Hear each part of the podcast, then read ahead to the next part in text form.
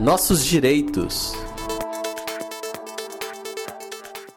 Olá, ouvintes do Brasil de Fato. Se você é microempreendedor individual ou é um MEI e tiver dívidas em aberto, fique atento ao prazo para regularização do débito para não ter seu nome escrito na dívida ativa.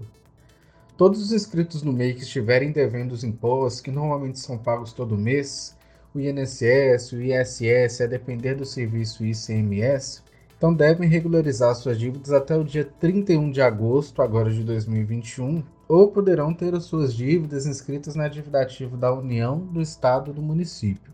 Através do portal do Simples Nacional, que é o www.receita.fazenda.gov.br barra Simples Nacional, repetindo, www.8.receita.fazenda.gov.br receita.fazenda.gov.br barra Simples Nacional.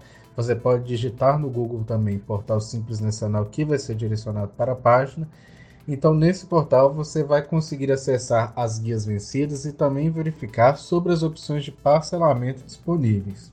Perdendo esse prazo para regularização, a cobrança poderá ser realizada pela Justiça com acréscimo de juros e encargos além de o microempreendedor poder ter seu CNPJ cancelado, ser excluído do regime do Simples Nacional e também perder a condição de segurado do INSS, que pode afetar no eventual recebimento de benefícios previdenciários, como o auxílio doença, o salário maternidade, aposentadoria, dentre outros benefícios esses que o MEI também tem.